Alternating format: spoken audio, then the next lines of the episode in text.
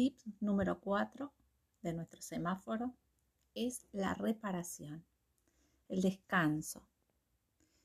Esto es parte del querernos, porque no somos maquinitas.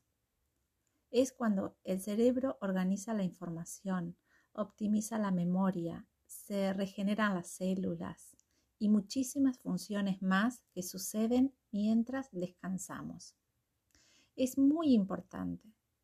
Algunas cosas que suman al descanso es hacerlo en un lugar oscuro o con un antifaz, sin pantallas y en lo posible sin wifi o em, elementos que tengan energía cerca de la cama, ya que las radiaciones generan interferencias en nuestras células. Te recuerdo que somos en gran parte energía.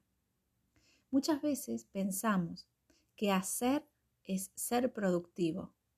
Bueno, lamento informarles que no, no es así, porque si hacemos sin sentido, sin rumbo, no hay productividad.